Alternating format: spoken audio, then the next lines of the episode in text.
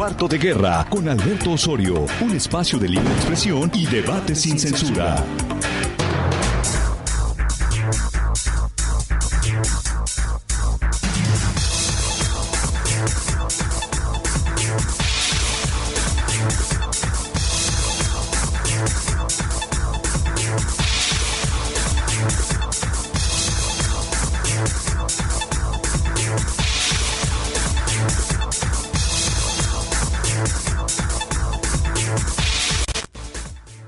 Tal? ¿Cómo le va? Muy buenos días.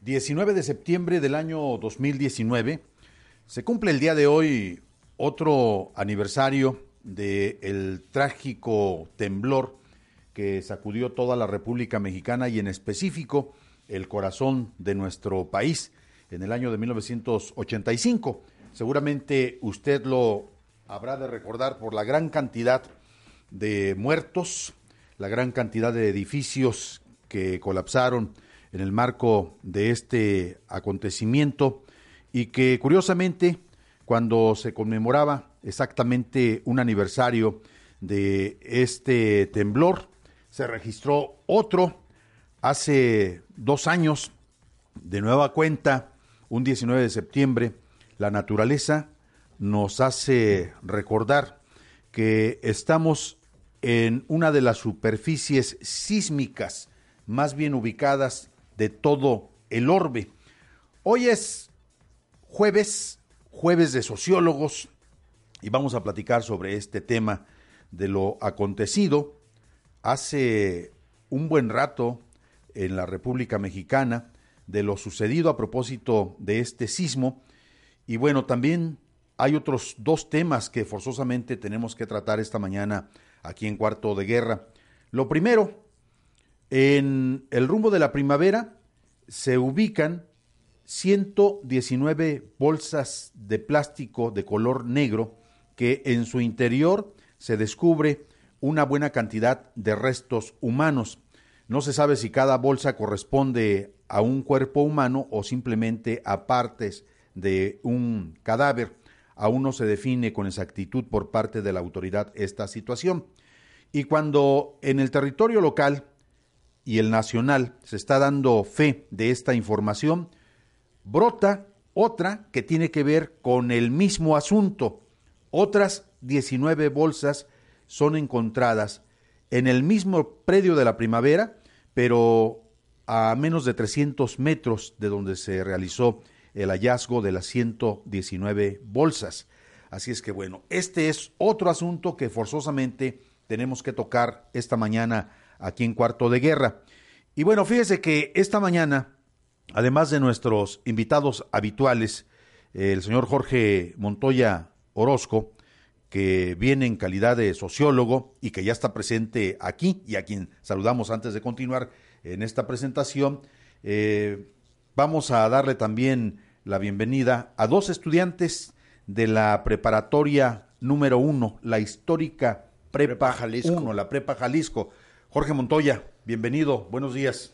Gracias Alberto, buenos días, aquí estamos. Muchísimas gracias. Bueno, ya nos platicarás todo lo que tú traes en agenda para poder dar detalle de lo ocurrido la semana pasada. Eh, está André, presente en esta mesa de transmisión. Danos tu nombre completo, André. Hola, buenos días. Acércate un poquito más a... Mi nombre es André Peregrina Núñez y como bien comentabas, soy estudiante del quinto semestre en el turno matutino de la Escuela Centenaria Preparatoria de Jalisco. Muy bien, en el vespertino. Matutino. Matutino. Matutino. Ok. Y también está con nosotros Emiliano Moreno. Sí, así es. Emiliano, bienvenido. Todos. Gracias por acompañarnos. Les voy a dar un truco para que no haga, Ah, este, hay que tocar esto del capuchón o, o del condón, como se dice en términos coloquiales en materia de, de comunicación. Eh, bueno, ¿quién nos platica de aquí? De la esponjita, mejor dicho, ¿no? Para no fallarle. Este, platícanos un poco.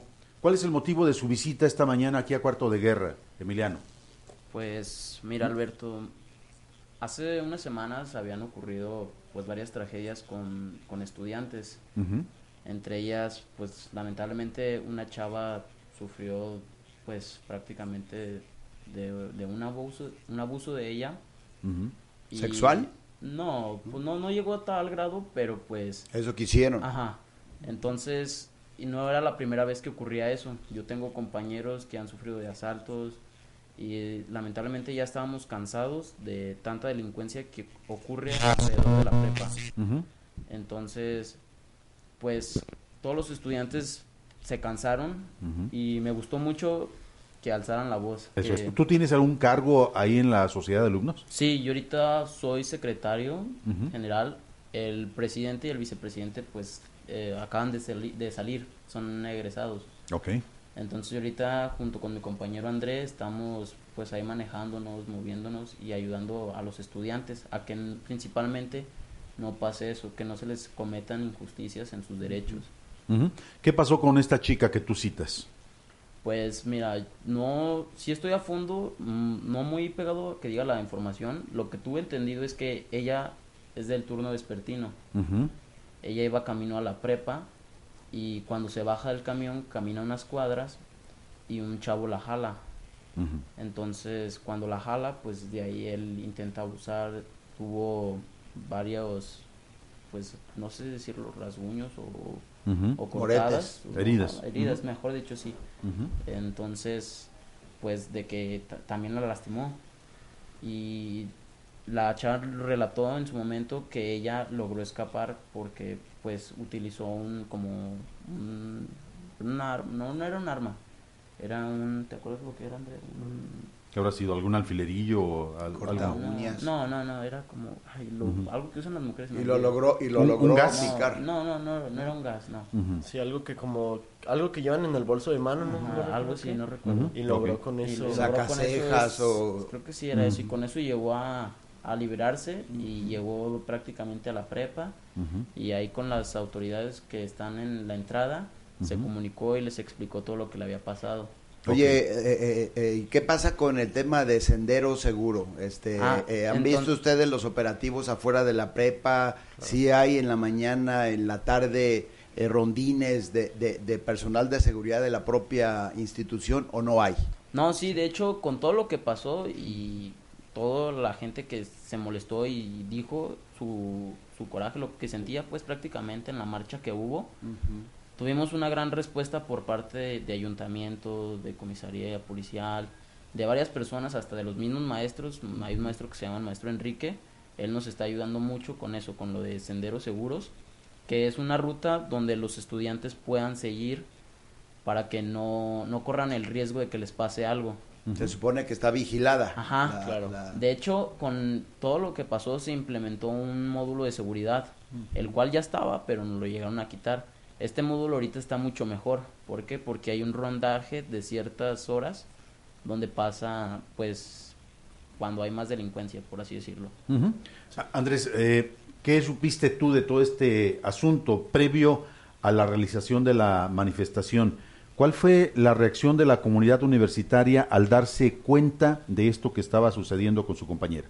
Muy bien, este, mira, este, te comento, yo al menos por mi parte inmediatamente de que, de que me enteré lo que le había sucedido a nuestra compañera de la tarde, eh, la reacción yo creo que por mi parte y por la mayoría de, de los estudiantes fue tristeza, decepción y coraje, porque el coraje más que nada, el triste, la tristeza pues por el hecho, por lo que pasó, pero el coraje porque no es la primera vez sobre todo. Y entonces ya fue algo como algo que explotó en todos nosotros, un sentimiento de, de que necesitábamos una respuesta por parte de las autoridades.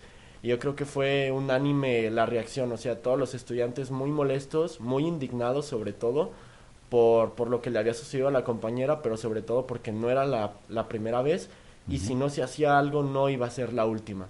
Entonces, sobre todo, nuestra reacción fue esa e inmediatamente tratamos de que nos escucharan eh, las televisoras, las, las emisoras de radio como ustedes, a los cuales les agradecemos mucho este que tomen en cuenta nuestra, nuestra participación, porque sí necesitábamos algo, que nos voltearan a ver, que, que supieran que no estamos callados y que no, no nos ponemos de manos ah, y piernas a que, a que se nos sigan cometiendo este tipo de cosas. Bueno, esto es muy importante porque habría que tomar el antecedente.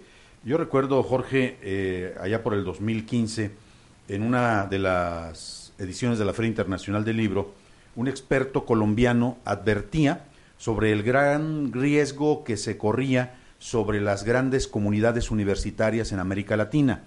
Eh, este señor llamaba en específico la atención sobre lo que pasaba con las grandes concentraciones de estudiantes en México. Eh, y él, él decía, cuidado, en México se están juntando varios factores. Uno de ellos es el blindaje que ocurre de la frontera norte después del 19 eh, del 9-11, del 9 de septiembre, cuando se cometieron este, la serie de atentados ¿no? en contra de dos de los íconos del comercio mundial, del World Trade Center. Eh, ah, mira, ya sabes inglés. Mm, pues cuando menos eso sí me lo tuve que aprender, pero la bronca era esa, que él ya estaba advirtiendo lo que venía, ¿no? Esa es una. Y luego dice, en términos generales, las comunidades universitarias de distintas regiones son vulnerables. Pero ahí va otro dato. Las comunidades universitarias se están convirtiendo en el gran, gran, gran mercado de los narcotraficantes ante el sellado de la frontera, ¿no? Yo recuerdo con mucha precisión eso, porque eh, después vinieron ataques al TEC de Monterrey, vinieron otros ataques que se fueron prefigurando poco a poco para lo que ahora estamos viviendo.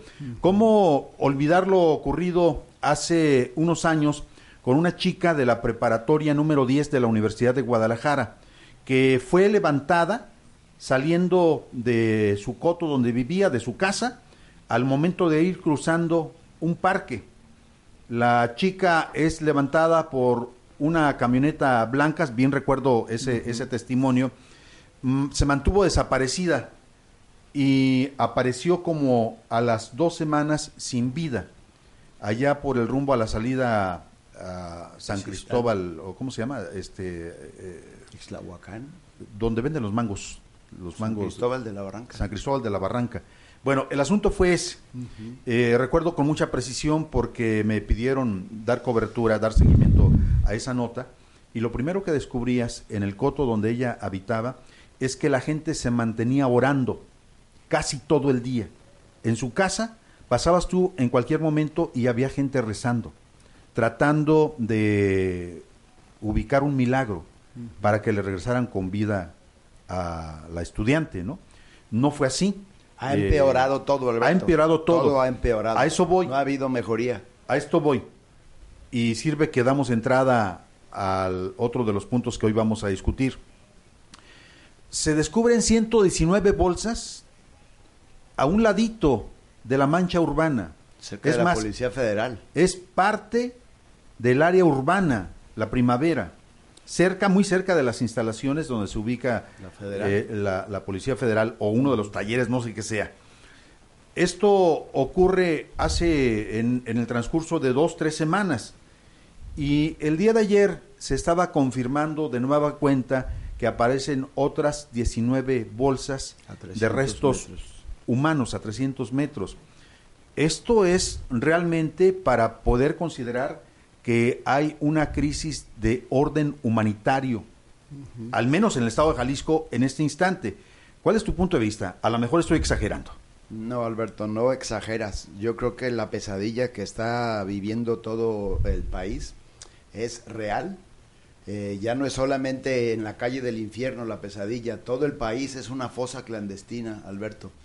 En todo el país las instituciones del Estado no funcionan en todo el territorio nacional, ni el municipio, ni el gobierno del Estado, ni el gobierno federal sirven para un carajo, para garantizar la seguridad pública de los mexicanos. Entonces, ya está a tal punto la situación y, es el colmo, Alberto, de los, de, de, los colmos, que esto suceda y a la vez no sucede nada.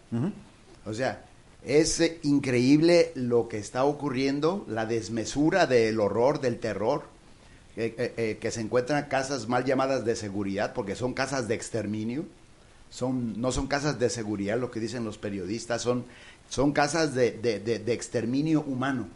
Pero eh, aquí, aquí hay otro dato, o sea, ¿de qué me estás hablando? Porque esto podría ser un escenario de Bosnia-Herzegovina en los años finales de los 80, inicios de los 90. Yo creo que peor, Alberto. Yo creo que ha habido, eh, eh, sin temor a exagerar, habría que checar la estadística, humanas en México que en la guerra de los Balcanes, creo, por el tamaño de, de, de, de, esos tres países que constituían la anterior Yugoslavia. Pero creo que nosotros ya, ya, ya rebasamos, Alberto, y sin estar, sin estar en guerra. Entonces, ¿qué tenemos que hacer, Alberto, eh, eh, ahorita en las universidades, en las preparatorias? Sigue habiendo este tipo de situaciones. Ayer reportaba un diario que sigue al alza la desaparición de jóvenes mujeres de 19 a, a, 21 y jóvenes de 25 a 29. Sigue al alza, imparable. Los están levantando también a los, a los, a los jóvenes. Pero ya raya esto, Alberto, en lo, en lo, en lo insólito, pues, o sea, todo esto que está ocurriendo y a la vez no pasa nada con el gobierno, Alberto. No sucede nada, o sea, o lo que ya, lo que ya eh, bosquejábamos en una ocasión, Alberto, o hay complicidad o qué está ocurriendo, pues. Porque ya es mucho lo que están encontrando y cómo es posible que no se den cuenta. Podría pensarse que al entrar al estudio de cuarto de guerra, Emiliano y Andrés se podrían estar asustando por lo que estamos aquí relatando. Podría pensarse que no, lo que estamos diciendo. Que, que no, que están plenamente conscientes de lo que está ocurriendo en estos momentos en la República Mexicana. Andrés, un joven vive seguro? ¿Un joven vive feliz en esta materia? No, no, tristemente no. Este, Alberto, me encantaría decirte que, que sí, que podemos salir de casa a estudiar tranquilamente o al antro. padres al antro. Ya ya te digo a la escuela porque ya eso es lo de diario. Sí. Pero y la obligación. y la obligación que es lo más grave. Que ya yo creo que ningún ningún padre de familia se puede quedar tranquilo absolutamente cuando sus hijos salen de casa, que tengan 100% la certeza de que vamos a volver o de que vamos a volver bien. ¿Tú para dónde vives? Yo vivo por la colonia del centro, del centro de Guadalajara. De hecho, a mí la preparatoria de Jalisco me queda a escasas cuadras y me voy caminando. Lo de los senderos seguros que hablábamos eh, anteriormente, así muy rápido, va a ser una estrategia muy, muy importante y, y que va a resultar muy beneficiosa. Buenos días este, principalmente para, para todos los alumnos que, que, necesitamos caminar o bajarnos de nuestra ruta de los camiones y caminar para llegar a la escuela. ¿Qué pasa cuando tú bajas del camión y avanzas a tu preparatoria? La qué vas pensando? No, este, vamos rezando. Las calles sin luz, este, bueno, esto antes, las calles sin luz, las calles sin, sin nadie, o sea, calles, ir rezando, guardar todo eh, ir rápido, ir viendo a todos lados porque nadie te garantiza que estás a salvo. Emiliano, ¿con qué frecuencia reciben ustedes queja de un robo, de un celular, de una laptop, de una mochila? Así exactamente no te lo puedo garantizar, pero yo creo que más de... ¿Dos veces por semana? No, a más de uno sí la debe haber tocado como una vez por mes, yo creo. No, esa, eso no lo tengo exacto porque a mí no me, no me dan esa queja.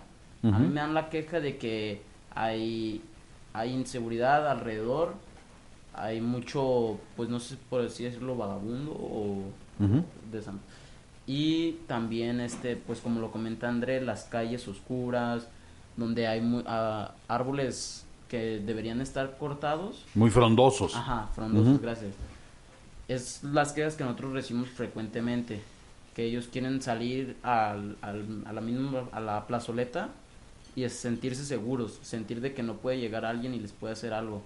Es lo único que nosotros recibimos así, pero es de una cifra de que alguien no.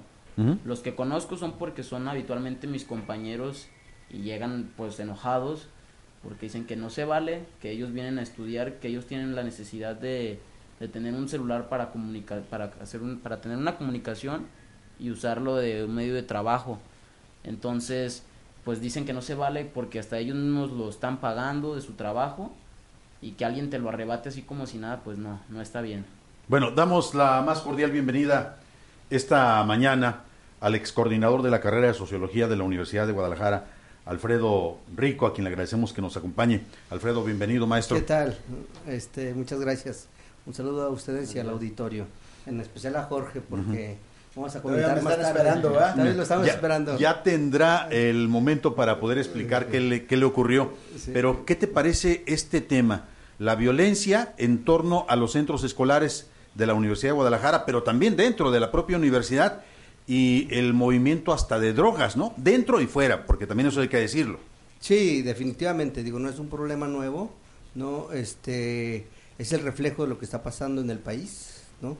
Lo que está ocurriendo tanto en las calles como con la famosa guerra entre las bandas del crimen organizado que se está trasladando a todos los espacios de la, de la no solo de la ciudad, sino del país, ¿no? Encontramos el fenómeno en las colonias, en los barrios, encontramos el problema en los bares, es- encontramos el problema en las escuelas de manera definitiva y desafortunadamente no hay una fuerza, no hay una capacidad de la autoridad para detener este problema al grado de situaciones como la que comentan los, los compañeros, en donde se ven en una situación de, de miedo permanente, de, de miedo constante, porque se enfrentan a algo que nadie puede detener, ¿no? Que es el problema de la inseguridad, el tema de que los delincuentes nos van ganando la batalla, eso es definitivo, y es muy grave que llegue a estas instancias y a estos niveles, donde los jóvenes que están buscando abrirse un camino para tener un mejor futuro, se tengan que enfrentar a estas situaciones, es definitivamente la muestra de que el Estado de Derecho está a, a punto de estallar, está a punto de tronar y demostrar una incapacidad que digo ni el nuevo gobierno ha podido este detener. Me refiero al gobierno federal y al gobierno estatal no este son noticias constantes encontrar jóvenes que fue el del CUSEI que fue asesinado también por un asalto el caso de la chica de la prepa 1 Del que CETI, yo tengo un que- exalumno de prepa en el CETI, de, de una carrera de tecnólogo. También lo asesinaron para robarle su celular. de la chica esta de la prepa 1 que hubo un intento de violación a una cuadra, una cuadra y media de la, de la Que es escuela, el- el tema que es estamos el tema que estamos tratando, este y otros casos que son cotidianos que no son denunciados. El tema del robo a, celu- a celulares, este yo leía una nota hace unos hace unos días precisamente pl- plantando este tema, es que es millonario el negocio del- de la venta de celulares, ¿no? La famosa Plaza de la Tecnología, que es la que se caracteriza por esta condición y por muchas otras situaciones. Digo, yo nada menos, en mi caso, este, mis hijos han sufrido tres robos de celular. ¿no? En el camión y este y en la calle a mano armada, ¿no? El mío, el mío, el mayor, van dos y a mano armada. Cuando Y- estaba en la prepa cuatro. Y entonces las situaciones de un caso aislado... Yo lo- tres, Álvaro. Y el del, el, del, el del viernes fue el intento del cuarto. No, imagínate, ¿no? Es una historia que antes parecía una situación lejana, uno escuchaba al vecino, uno escuchaba una historia este allá eventualmente de vez en cuando y ahora son historias cotidianas ya no solo de los vecinos, sino de uno familia. mismo, ¿no? De tu ¿Tú, tú familia. nunca tuviste miedo cuando fuiste a la prepa, menos cuando fuiste a la no, facultad. no, yo llegaba en bicicleta, me salía a las 9 de la noche, llegaba a las 7 de la mañana, llegaba en camión, me iba caminando. En hace, estamos hablando de hace 30 años prácticamente, no, se, no se daban estas situaciones. Por eso digo que lo que está ocurriendo ahora, esta, este estado de miedo permanente, este asalto a la tranquilidad de la, no solo del patrimonio, sino de la integridad, es una evidencia de que el Estado está fallando, ¿no? Ujú. Ok, bueno, ocurre este intento de violación contra esta chica del turno vespertino. Reacciona la comunidad universitaria en la preparatoria número uno. ¿Qué pasó después? ¿Cómo se organizaron? ¿Cómo empezaron a plantear la posibilidad? para que se hiciera la marcha. Se realiza la marcha, hacen la invitación a los estudiantes por parte de ambos turnos. La marcha fue realizada a las 5 de la tarde. ¿Qué día? ¿Te acuerdas? Fue un jueves. Un jueves. ¿De dónde a dónde marcharon? De, ay, la ubicación fue desde la prepa Al, al al- Palacio de al Gobierno. Palacio de Gobierno, sí. Ujú. Así es. Bueno, tenemos video de, de este asunto. A ver si lo podemos jalar. Es eh, el último que te mandé por WhatsApp. Eh, Felipe, ¿lo, lo tenemos listo? Vamos a ver qué fue lo que ocurrió ese día. Antes la consigna era...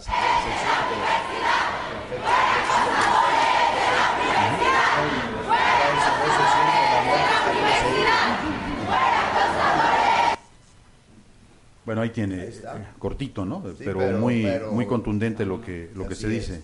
Eh, fuera acosadores, dice, o violadores. Fuera acosadores de la universidad. Eh, Refleja lo que no nos hubiéramos imaginado nosotros, ¿no? De cómo los estudiantes están siendo vistos como objeto de atención de todo tipo de delincuente. Ah, Ahí se están viendo la- las imágenes. Vamos un poco retardados en nuestra Audio. En nuestra transmisión por unos minutos, pero ahí, arranque ahí, ¿verdad? Ahí es cuando van llegando ya a. Palacio Municipal. Bueno, esa es una imagen que hay que compartir esta mañana con usted. Está la otra que tiene que ver con el hallazgo ocurrido el día de ayer en la primavera. 19 bolsas de plástico negras encontradas a menos de 300 metros de donde ya se habían extraído 119 bolsas. Vamos a esto.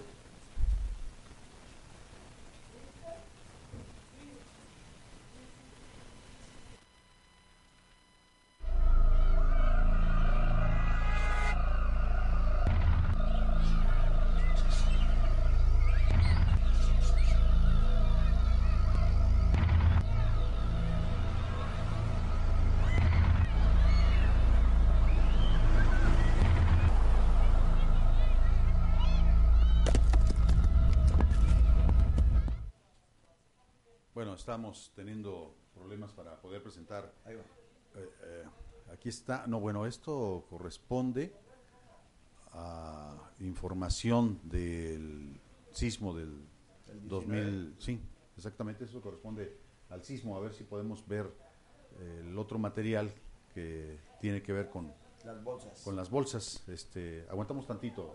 Ok, ahí lo tenemos. Vamos con esto. En este predio de Zapopan, a las afueras de la ciudad mexicana de Guadalajara, se encontraron los restos de al menos 29 personas en más de un centenar de bolsas plásticas. Trece de estos cuerpos se encuentran completos. Así lo anunció el martes el fiscal del estado de Jalisco, que aseguró que la prioridad es darle identidad a los restos. Lo primero es el lograr la identificación de los cuerpos, eh, vincularlos a alguna carpeta de investigación anterior en donde hayan sido, eh, eh, la persona. Hasta el momento, cuatro de ellos han sido reconocidos por familiares. La fosa tiene más de 5 metros de profundidad y fue localizada en este terreno despoblado el pasado 3 de septiembre. Las autoridades han tenido que usar maquinaria pesada para sacarlos. Los trabajos de búsqueda continuarán en la zona. En lo que va del año en Jalisco se han ubicado 27 fosas clandestinas. La violencia se ha recrudecido en el estado desde marzo de 2017 tras una fractura al interior del poderoso cártel Jalisco Nueva Generación, que además rivaliza con otros grupos criminales.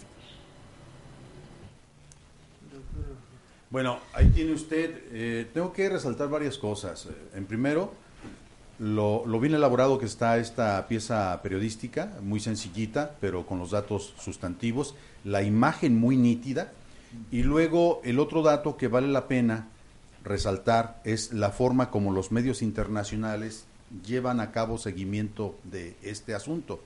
Las imágenes corresponden a esta agencia internacional, AFP, este, estoy viendo yo también las, la información que ha estado manejando Reuters, es noticia de primera línea en todas las agencias internacionales. Y, y nosotros estamos festejando el grito de independencia, ¿no? Que si le salió muy bonito, que qué tal el desfile. El gol de las chivas. El gol de las La Chivas. De las nalgas del. Y, y estamos, estamos negando una realidad aplastante y abismal con relación a la celebración. Por ejemplo, van las personas este, a exigir la presentación de sus desaparecidos en el Poder Legislativo, en el Congreso del Estado, y coincide esta manifestación con el momento en que se está llevando a cabo la última fase del encuentro internacional del mariachi y la charrería, ¿no? Y no hay una sola persona de protocolo o del gobierno del estado que le diga a los señores de la Cámara de Comercio, oigan señores, estamos hablando de un gran duelo, un gran duelo que no quieren ver millones de mexicanos. Y por encima de eso les aventamos el encuentro internacional del mariachi. A mí me parece que es muy bueno que se festeje, pero qué malo que no se tenga un poquito de, de ubicación de los momentos en donde tú puedes hacer la, la celebración. Déjame hacer una pausa que me está marcando nuestro productor y volvemos sobre esto, si te parece, Alfredo. Sí, muy bien. Está usted en Cuarto de Guerra con Alberto Osorio. Desde Jalisco, México, para el auditorio del mundo. Antena Noticias. Antena Noticias. Nuestras coordenadas, antenanoticias.com.mx. Estamos de 9 a 10 de la mañana de lunes a viernes. Cuarto de Guerra con Alberto Osorio.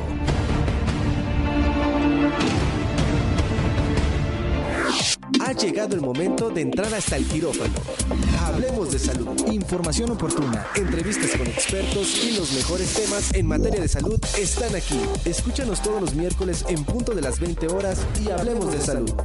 Con el doctor Jonathan Zamora en Antena Noticias. Victoria Falcón te espera cada miércoles en punto de las 4 de la tarde en Culturarte por Antena Noticias, con todo sobre cultura y arte. Las opiniones y comentarios aquí presentados son responsabilidad exclusiva de quien las expone. Cuarto de Guerra, continuamos.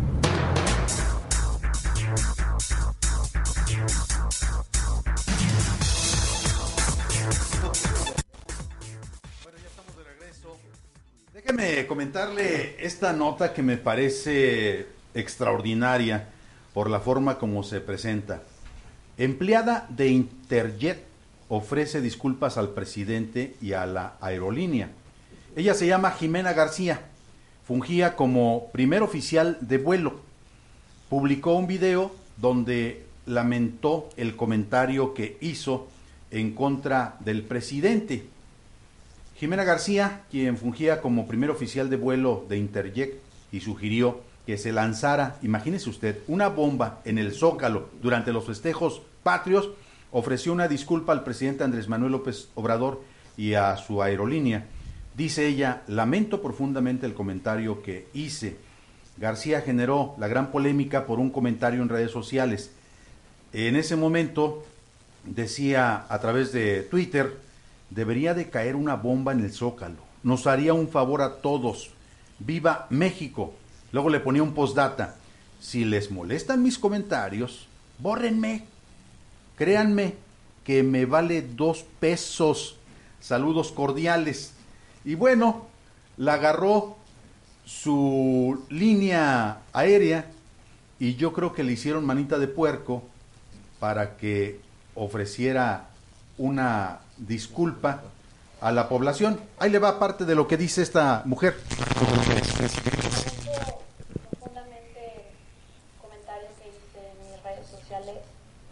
Fue un comentario inmaduro, no pensado. La gente cercana a mí, mi familia, mis amigos, saben que estoy completamente en contra de la violencia. Jamás incitaría a la violencia. Quiero disculparme de verdad con mi empresa, que es una gran empresa, con el señor presidente, con México, por a la gente que ofendí. De verdad, de corazón, les pido una disculpa. Ahí tiene usted, o sea, me vale dos cacahuates, como decía, dos, dos pesos. Eh, pero qué pereza, ¿no? Escuchar este tipo de comentarios. Debes de ser muy consciente de que hoy el uso en redes sociales de, de- de tu imagen, de tus comentarios, Vuela. vuela por interjet. Y te puede costar la chamba, ¿no? Sí, que vuela. Sí, aquí hay varios temas que están involucrados. Se habla, hay algunas notas que hablan de que el padre de, de esta piloto es un piloto privado vinculado a una empresa que tiene vínculos con temas de huachicol. Ah, ¿no? mira. Y que entonces ahí está su molestia. Fueron las notas que sugirieron de dónde venía el tipo de comentarios en contra del presidente y del, del gobierno actual. Otra nota habla a propósito de, de la supuesta censura, no digo que no lo sea, es que está de por medio la fama de Interjet, una empresa este, que tiene muy mala fama, ¿no? por el mal servicio que ofrece, que está en crisis, hay anuncios de quiebra de la empresa, precisamente porque no otorga el servicio que eh, un, un, digamos este una persona que quiere utilizar avión este espera de una agencia como de este tipo no entonces parece que, que hay varios temas ahí alrededor del personaje que puede ser por el tema de su papá y la molestia con el tema del huachicol y el tema de Interjet de no se- seguir apareciendo justo con notas negativas que le están manchando cada vez más la imagen, ¿no? Habría que ver también esas dos aristas, este, sin dejar de lado que el presidente con el poder que tiene, que le haya pedido a la, a la empresa Interjet que este, removiera a esta chica de, su- de su carro, que entiendo si fue removida, no fue suspendida.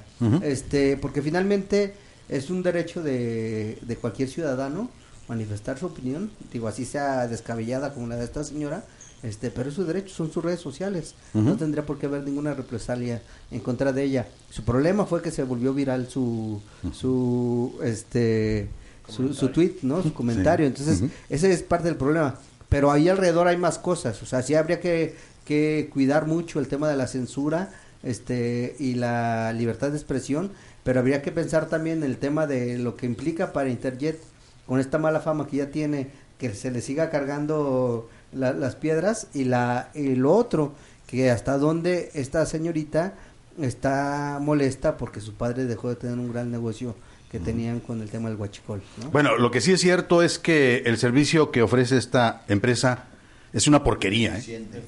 totalmente deficiente. Sin duda. Y Jimena, es una pereza poder escuchar su forma como se justifica, ¿no? Sí, es absurdo. Porque si tiene integridad, si le exigen y ella este, puede comprobar que no está de acuerdo con el presidente, no, no me retracto, ya lo dije, ya que el problema es que está sugiriendo violencia. Sí. El problema es que está pensando en la necesidad de, de- de deshacerse de- del presidente en turno, ¿no? Ahí es en donde... Pero justo es parte de lo que comentamos y lo ligo al tema de, de los compañeros de la Prepa 1, ¿no? Este, estamos rodeados, ¿no? El signo de, nos- de nuestros tiempos es la violencia y es la alternativa que muchos están buscando y que están encontrando para poder defender su integridad y para de- poder defender su patrimonio, porque la autoridad no, no ha sido capaz de detener esta ola creciente de violencia, esta ola creciente de, de delitos que van en aumento. Digo, vimos las cifras hace unos días, ¿no? Que generaron molestia en el gobierno del estado. Bastante porque este van en aumento de una manera alarmante. Los asesinatos, los, los, los secuestros, el robo de automóviles y de autopartes, el robo a celulares, bueno, los asaltos a- a- en la calle, este, los, las muertes por, por violencia, ahora este, este caso de los cuerpos encontrados en la primavera, y así todos los días encontramos notas que nos sugieren esta situación que no, no, no solo nos genera miedo, nos genera incluso inmovilidad, al Te grado de... Te de- refuerzo el dato, perdón, eh, eh, Alfredo, ahorita vuelves con, con- con, eh, eh, este último punto.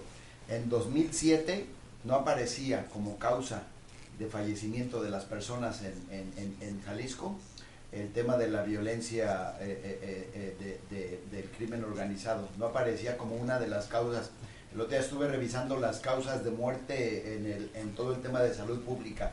Hoy, hoy, de no aparecer el tema de muerte por violencia, ahora es uno de los indicadores más altos en lo que es las causas de fallecimiento de los jaliscienses. Bueno, ya que te interrumpió él, déjame interrumpirlo a él también.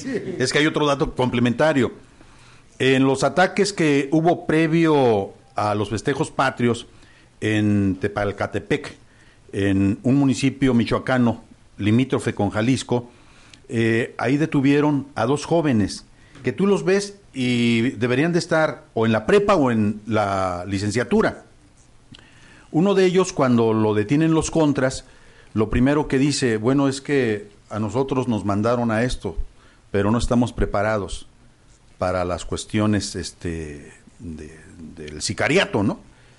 Y de inmediato empiezas a percibir lo que ha denunciado el periódico español en su versión digital El País, de cómo algunos de los cárteles hacen leva con los jóvenes que están en edad universitaria y los meten por la fuerza para servicio de sicariato, para el servicio de la producción de sus eh, narcolaboratorios, para utilizarlos como halcones y llegan y se los llevan. Algunos también son enganchados de manera ingenua, ¿no? Que les ofrecen cuatro mil, seis mil pesos a la semana por irse a capacitar como vigilantes de seguridad privada, ¿no? Pues, ¿Qué, qué empresa puede pagar eso? Una empresa paga seis mil pesos al mes. Claro, no, y es que es la alternativa para muchos, justamente ante un país que no genera las oportunidades, no genera las condiciones para el desarrollo de los jóvenes, evidentemente esto se convierte en una alternativa. Y ahí déjame salvar un poco a nuestro presidente, este justo a propósito de este tipo de, de sujetos, este tipo de casos es que el presidente habló de una amnistía, ¿no? En la, en la famosa campaña, que es un tema que ya se, que se dejó de lado. Hay campesinos también que son obligados a sembrar este marihuana, ¿no? Ujú. Hay otras personas que Dueños son- de gasolineras, que son, que que son a son través de las redes so- de las redes sociales que son enganchados para luego este involucrarse en temas de, de crimen organizado. Te- recuerdo el caso acá en Tala, unos anuncios para seguri- su, su seguridad privada. ¿no? que luego eran obligados Sí. a, a trabajar para el crimen Y ya no los dejaban salir. Y ya no los dejaban salir. Entonces, todas estas situaciones se van acumulando y nos damos cuenta que no solo es un tema de, de las preparatorias o del entorno de las escuelas, es al contrario. Cómo esta mancha de violencia, esta mancha de delincuencia va apoderándose de todo. Y el gobierno eh, cínicamente se, se dedica no solo los partidos de básquetbol en Los Ángeles, sino también se dedican a hacer estas celebraciones como alejándose de esta realidad que ni siquiera una mención mínima les, le- les merece. Pareciera que lo dicen con todo sentido cuando hablan de que es un problema entre ellos. Oye, ahí lo, lo desafortunado, rector, ¿eh? este, lo desafortunado es que el entre ellos nos involucra a todos los ciudadanos, porque ya sea como ya parte del crimen organizado, ya sea como víctimas o ya sea como familiares de las víctimas, pero to- prácticamente toda la ciudadanía Parte de la comunidad. estamos siendo atrapados por esta ola de violencia, por esta mancha de oscuridad que parece no tener salida. Emiliano, ¿qué te parece esto? ¿Asusta o no asusta? ¿Qué dices? Ay, güey, ay, nos vemos, hay que irse con su, con su programita. pues, asusta, pero pues como lo, ya lo han dicho, últimamente se ha hecho más cotidiano esto, ya es una realidad. Y pues nada más que decir que es triste y lamentable ver que no puedo yo salir a la calle porque también yo he sufrido de robos, de inseguridad y no se vale pues, no se vale como personas vivamos con miedo. ¿Tú qué vas a estudiar? Yo ahorita estoy pensando en estudiar medicina. Ajá. Me gustaría estudiar medicina. me ¿Llevas buen promedio o Sí. tienes buena palanca? No, tengo un promedio ahorita de 92. Qué óvole, bien. Ujú. No te recomiendo sociología, ¿eh? Es No, muy- ve muy cómo, cómo quedan de dañados de la cabeza los todos, velos. Y luego se inventan ahí cada, cada historia. Do- dos de los últimos rectores han sido egresados de sociología, ¿eh? ¿Ah, sí? Sí. ¿Quién y quién? Este, Cortés Guardado Ajá. y eh, Trinidad Padilla López. Ambos dos Héctor sociólogos. Raúl Solís Gadea. Pero él no fue re- no es rector. Eh, eh, bueno, es rector de ciencia, de acá de ciencias sociales, Sí, ¿no? fue de ciencias sociales. No, que trae un montón de broncas ahí que nunca este, pudo resolver.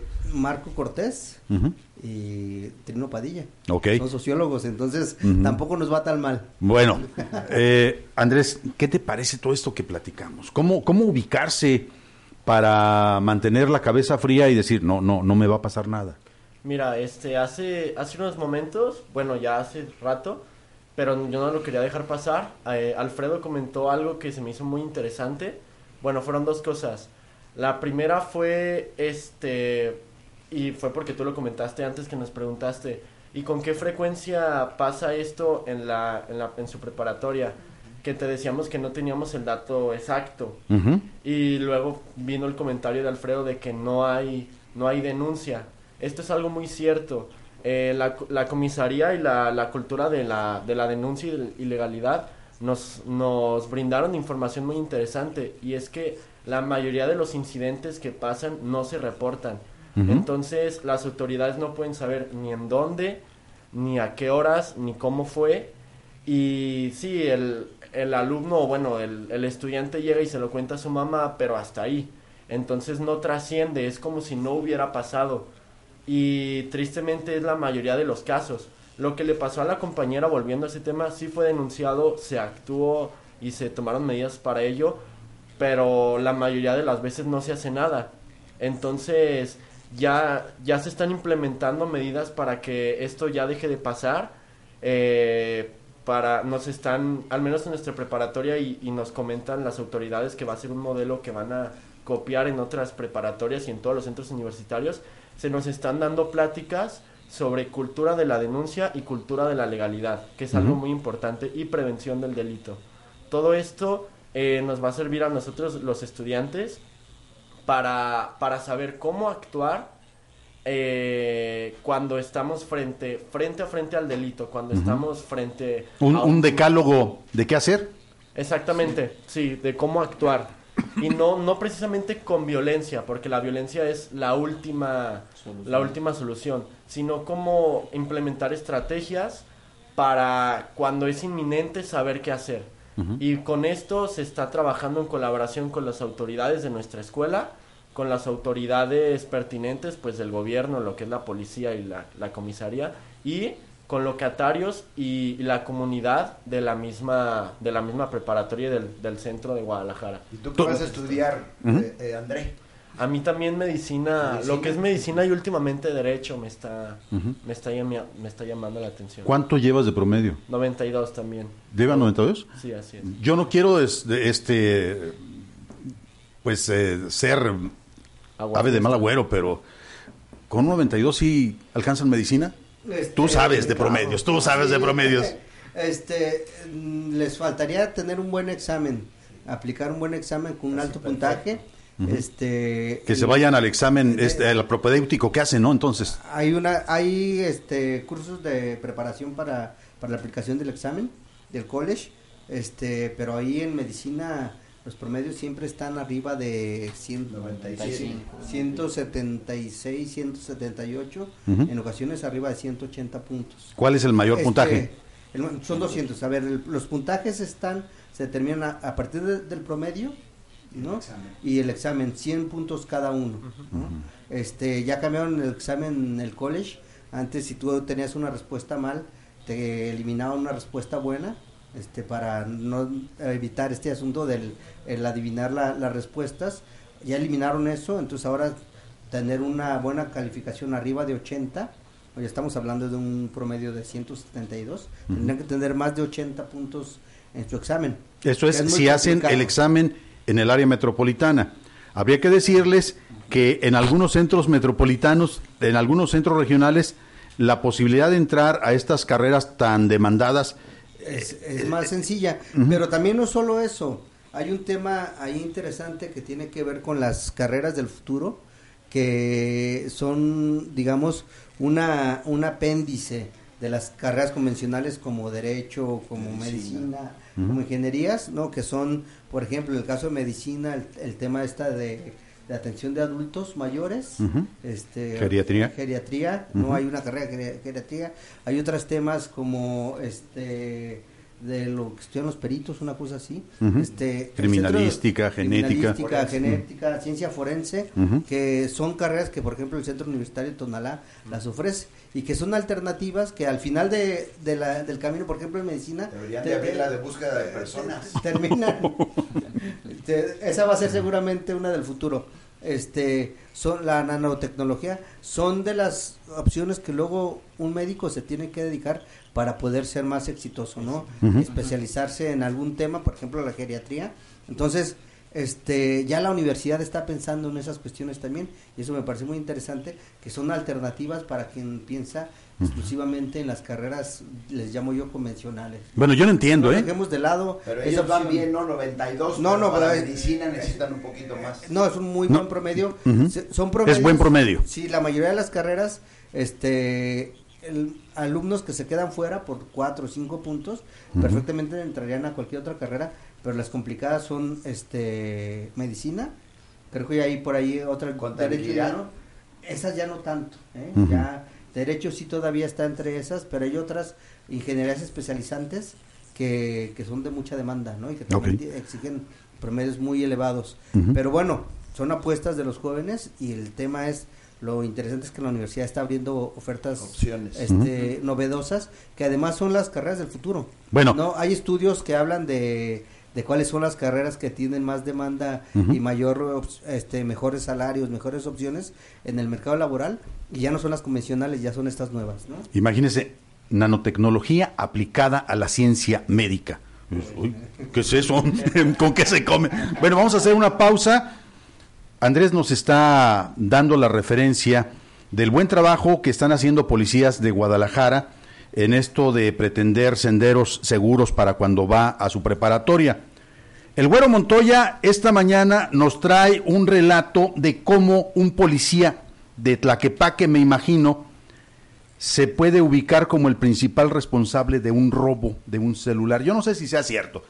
Hace ocho días Sí, cometió un delito de lesa humanidad. Ajá. Dejar a sus amigos con la cerveza plantados en la mano. y nos sale con un rollo de esta naturaleza. Yo no le creo. Déjame hacer una pausa y regresamos para juzgarlo. No se desconecte. En un momento regresamos a Cuarto de Guerra. Desde Jalisco, México, para el auditorio del mundo. Antena Noticias. Antena Noticias. Nuestras coordenadas, antenanoticias.com.mx. Estamos de 9 a 10 de la mañana de lunes a viernes. Cuarto de Guerra con Alberto Osorio.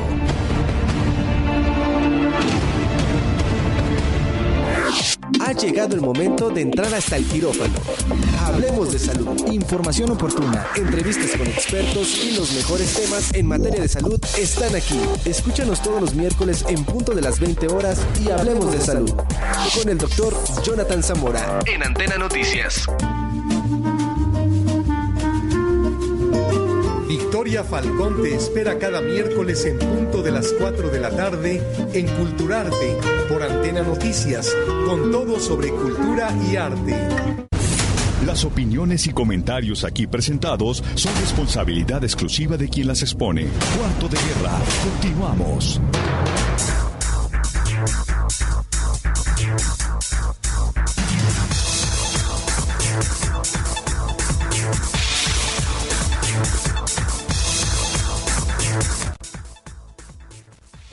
Regreso. Una antes de continuar esta mañana, eh, hay alerta en toda la costa, la Sierra Occidental, en el estado de Jalisco, según lo está destacando el gobernador Enrique Alfaro. Hay un huracán que tiene un nombre hermoso, se llama Lorena, está considerado categoría 3 y se encuentra a 33 kilómetros al noroeste de Tomatlán. De hecho, se estaba informando desde ayer en la noche que casi toda la costa va a suspender actividades educativas, están suspendidas, yo me imagino, hace un buen rato. Desde Eh, ayer en la tarde. Hace ocho horas se estaba conociendo el total de refugios para recibir a la gente que se vea desplazada. Hace 26 minutos se dice que la costa Sierra Occidental permanecerá eh, cerrada eh, por el asunto de las actividades laborales eh, y educativas, según lo dice Enrique Alfaro. Hace 34 minutos el huracán Lorena en categoría 1 se encuentra a 33 kilómetros al noroeste de Tomatlán. Hace 36 minutos también el huracán Lorena en su categoría 1 dejó solo algunos árboles caídos y 85 personas refugiadas. Y hace 8 horas 10 personas ya se encontraban en los refugios. Eso es lo que está sucediendo, pero bueno, vamos a este otro asunto. El señor Jorge Montoya no solamente nos quedó mal, nos hizo esperarlo hasta las 3 o 4, ¿cuánto? ¿A qué hora Do- será? dos y media de la mañana. Dos y media de la mañana. que- Pero en un nos lugar agradable. Nos peleamos con los Espérate. meseros para que Primero nos, escucha la para versión. que nos hicieran este nos mantuviéramos en el, en el lugar, nos, me parece lamentable, yo lo denuncio públicamente, después de intentos álgidos por convencer De más de a, seis a la me- a, a la mesa de ir a degustar unas este, bebidas heladas, espirituales, el, el maestro Jorge Montoya comete el delito de lesa humanidad de dejar plantados a sus amigos. No hay no hay nada peor que, que dejar a un amigo con la cerveza en la mano. Solo una solo un acto a mí me parece que justifica esta situación, que es una novia. Si no fue una novia, yo no le acepto ningún argumento. Bueno, ahora, sé que los invitar otra vez. Espérame, ahora voy yo, ¿eh? O sea, creo que estuviste ternurita. Yo no soporto tu malquedada. No la aguanto. O sea, la chica que nos estaba bailando arriba de la mesa se cansó de bailarnos. El maestro Alfredo, dos o tres veces lo vi con los ojos encontrados de lo que tenía enfrente. Sí. Se me acabaron los billetes. Se le acabaron los billetes de todos los lugares en donde puso. Que ojalá no nos esté escuchando ni tus hijos ni tu esposa. Me enojado hoy de lo que me perdí. No, y lo peor, ¿eh? O sea, el tener que tomarte, pensando que no estás con nosotros, una cervecita así helada, eh, a gusto, con unas botanitas de, cueritos y de orejitas, y un charolón que nos llevaron, que dices, hijo de su madre, ¿por qué no está presente este sujeto? ¿Qué hizo o qué diablos? Yo no sé si tengas buenos argumentos para poder decir que te valió, que nos dejaste ahí plantados, ¿no?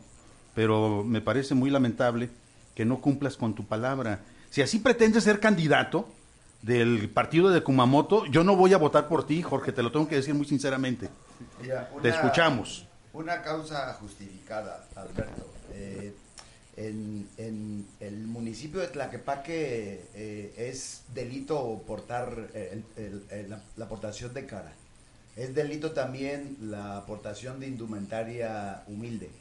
Y yo siempre he sido defensor de jóvenes, de borrachitos, de, de, de, de de gente que tan solo porque la policía los ve, de causas ya perdidas. Les viola, ya les viola sus derechos humanos. Mm. Defiendes al infelizaje. Indefen la segunda vez. La... Indefensos, por cierto, porque si los ven mal encarados, les dan la vuelta, ¿no? Uh -huh. okay. Es la segunda vez en esta ocasión que me toca que me toca vivir una situación como la que viví.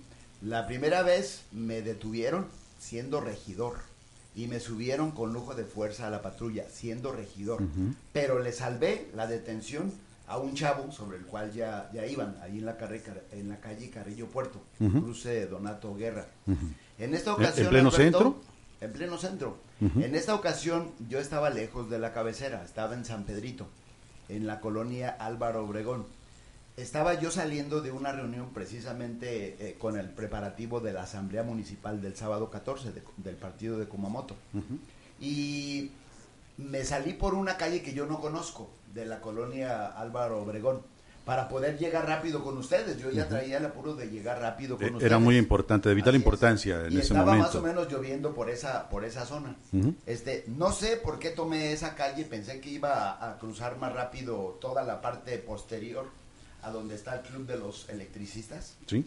Eh, que eh, antes era un gran despoblado ahí, ahora ya son muchos fraccionamientos, pero de repente no supe por dónde me metí y el carro, el carro se me, se me, se me paró por la, por la mojada, yo creo, uh -huh. porque es un vehículo nuevo. ¿A ti se te para el carro por la mojada? A mí no, generalmente no. Uh -huh. y pues estaba yo esperando, estaba yo esperando pues el, el, el, el carro nuevamente arrancara cuando veo venir varios vehículos. Uh -huh. y uno de ellos el último que pasó por un lado de que pasó por un lado de mí el último era una este patrulla. Una pickup. Una camioneta sí una uh -huh. camioneta. Y este hay, hay muchos policías que yo conozco pero han entrado muchísimos elementos nuevos y este de repente los cuates me ven en un problema que no tengo no tengo este forma de resolver yo solo. Y yo dije ábrale qué buena onda me van a me van a alivianar y resulta que se paran para hacerme una inspección de rutina y me, me encabroné. Digo oye cómo que una inspección de rutina este voy a una reunión con me están esperando mis amigos cállese guarde silencio pero prepotentes los amigos. Así me ponen contra el, el, el, el carro y yo a punto de explotar a Alberto, pero dije, no, me paro, digo, mejor me, me tranquilizo. Entonces, eh, eh, eh, fui sujeto de fui sujeto de una de, un, de una arbitrariedad de una prepotencia por te revisaron todo. Me revisaron me revisaron el carro vieron toda la propaganda que traía en la en la en la cajuela. Me dice oiga y a dónde va o qué de, no, le, no les contesté porque yo estaba la verdad muy muy molesto.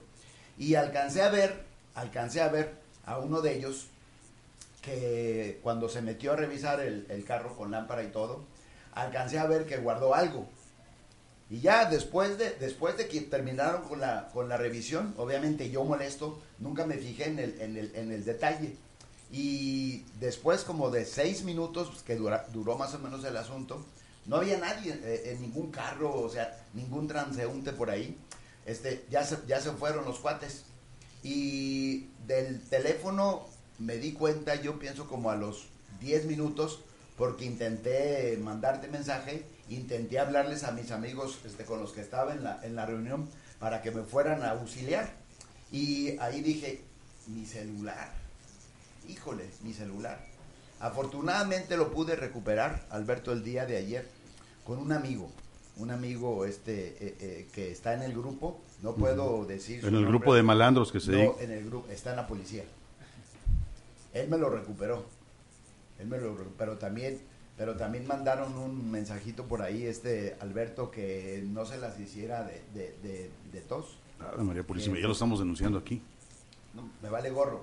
Pero sí dijeron que no se las hiciera de tos, Que porque son de las gentes que están moviendo ahí. eh, Lo que te pasó con el vehículo, con el, con el carro que me comentaste, que son gente que está moviendo la, la, la plaza. Entonces, ahí, ahí ya te quedas, ahí ya te quedas así como, como bueno, pues, ¿qué, qué, qué hago? Oye, nos ese asusta. Yo- sí, es una Nos- situación complicada. Nos asusta con el Ese relato, fue el motivo, Alberto. Sí, no, Ese fue el motivo. digo, lo, lo otro fue broma, evidentemente, pero yo yo quisiera este unir este comentario, esta anécdota que nos comenta Jorge con lo que también comentó comentaron los compañeros André. André y lo que comentó el productor ¿no? de los policías buenos, porque no todos los policías son así y porque también hay que tener una resistencia, no hay que dejar de resistir a esta, le llamo yo a esta ola de violencia, esta mancha oscura de, de barbarie. Este, me parece que sigo pensando que somos más los que queremos que las cosas sean distintas, Exacto. ¿no? Sí. Y en ese sentido no tenemos que doblar ni bajar los brazos, ¿no? Yo sigo saliendo a las 11 de la noche a jugar fútbol con mis hijos, ¿no? A la calle, porque me parece que lo primero que tenemos que hacer es ganar la calle. ¿no?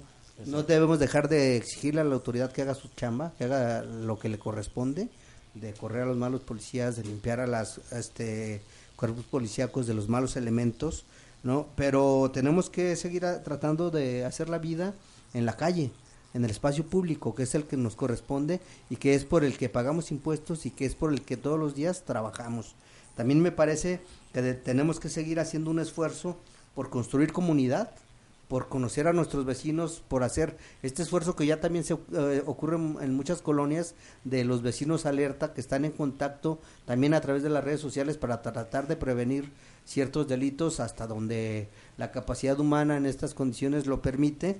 Y no tenemos que dejar y no desistir de educar a nuestros hijos en una cultura de la paz, en una cultura de la no violencia. Entonces me parece que herramientas todavía tenemos, por más que parezca agobiante este escenario, yo siempre termino optimista de las situaciones yo sí espero que más temprano que tarde volvamos a salir a las calles sin miedo y con la posibilidad de estar a la medianoche este, tomando unas cervezas heladas sin ninguna mortificación de que le va a pasar algo a tu vehículo, de que te va a pasar algo en cuanto salgas del, del lugar en donde estás y de que vas a regresar bien a casa. Híjole, eh, muy complejo esta reflexión que haces. Sí, efectivamente, la mayoría somos ciudadanos que estamos metidos en ideas de búsqueda de prosperidad o de cumplimiento de, anhelos y de sueños, ¿no? Haciendo cosas especiales para nosotros. Por ejemplo, me imagino que en la casa de Emiliano, en la casa de Andrés, el saber que uno de sus hijos, de esta familia, de cada una de ellas, está estudiando preparatoria porque quieren ser médicos, por supuesto que es algo especial, ¿no? Es algo que seguramente cala mucho en el orgullo de una familia. Voy a esto que le ocurre al presidente de México, en donde desde antes alguien sugiere que hay que matarlo. Eh, Un, un periodista lo sugería en plena campaña, lo volvió a reiterar cuando llegó a la presidencia de la República. Y yo observo dos, momentos muy importantes de lo que ha sido la trayectoria de López Obrador en la presidencia de la República. Uno, todas las veces que trataron de, de evitar que llegara, ¿no? Cuando lo querían desaforar como gobernante de la Ciudad de México, cuando lo persiguieron, cuando, según los propios testimonios que ahora se conocen, le robaron las elecciones en el 2006, ¿no? Y ahora, ese personaje que la élite económica y política no quería en la presidencia de la República. Yo tengo grabado en la mente dos instantes muy fuertes. Cuando el señor toma posesión frente al Congreso de la Unión y después se va a rendir una especie como de protesta frente a las comunidades indígenas. Cuando está siendo bendecido por un médico tradicional, que de repente el señor entra en trance y yo no entiendo absolutamente nada de lo que le dijo. Me imagino que eran bendiciones por la forma como se vio la respuesta de Andrés Manuel López Obrador. Inicia un presidente, que esto es como para analizarlo fríamente, de rodillas frente a la representación de la comunidad indígena, ¿no? Estaba hincado. Y eso nadie lo puede negar. Se vio por todos lados. Y otro instante, su primer grito en la ceremonia de, de independencia, cuando entra la, la, escolta que porta la bandera y se la ofrece, ¿no? Se ve impresionante la manera como los soldados alzan los pies acercándose al presidente con arma en mano, y dices, uff, qué, miedo, ¿no? Este, o, o, le dan una patada, o cuando menos le, le podrían dar un cachazo si es que las Fuerzas Armadas estuvieran en un ánimo diferente. Ese es un primer momento que a mí me parece que vale la pena resaltar. El otro, cuando el señor sale al balcón desde Palacio Nacional y hace la arenga de citar a los principales héroes de la independencia, la forma como 130 mil almas le responden y estremecen el corazón de la capital de México en un solo grito, ¿no? De, de, el viva. Eh, RT, una televisión rusa, hace un excelente trabajo. Pone a Andrés Manuel gritando y pone a la gente en primer cuadro los dos con un, una doble cámara y se ve, te estremece lo que, lo que estás viendo. Ese fue un, un momento muy importante. Y luego la forma como incluye dentro de los vivas algunas figuras que son muy importantes o algunos conceptos que son muy importantes. Habla de los héroes anónimos en ese viva, habla de la necesidad de la paz, que también pide un viva para viva la paz, ¿no? Habla de la fraternidad universal y habla de los pueblos indígenas. Ese es otro momento que a mí me deja marcado, porque sí, en efecto, parece que pretende hacer un gobierno diferente. Y luego la forma como acomodan las cosas en Palacio Nacional. Número uno, junto al presidente no se ven lambiscones no se ven a los medios de comunicación tomando la estelaridad y tampoco se ven a los grandes invitados. Es una propuesta totalmente austera que rompe con el tradicional de lo que nosotros conocemos de un grito de independencia. Me voy al día 16. El día 16 me sorprende muchísimo la forma como le rinden parte por parte de las Fuerzas Armadas al presidente. Se ve que las Fuerzas Armadas están totalmente con el presidente de la República, con lo que le dicen y con la forma como articulan el discurso. Que se dio el eh, ese es un dato que, que, que pudiera ser muy importante. Sin novedad, ¿cómo que sin novedad? Si aquel cual se cayó. Sí, pero la, la función de las Fuerzas Armadas en una comisión de guerra o de ceremonia ante el presidente no es decir, este, tuvimos un herido. La, la novedad es que hubiera muerto, ¿no? Eh, te, acuerdas tú de uno de los primeros informes, creo que fue de Salinas, cuando se estrelló, se estrellaron dos aviones en pleno vuelo, ¿no? Un MiG-16, algo así por el estilo, que, que fue la nota. Y que acá el hecho de que una persona, un paracaidista, haya caído mal y se haya accidentado, pudiera ser un, un dato menor, eh, salvo la bronconona que me imagino fue la crisis en su familia cuando se dieron cuenta de esto, eh, fue Pero una... hay plena comunión del ejército con...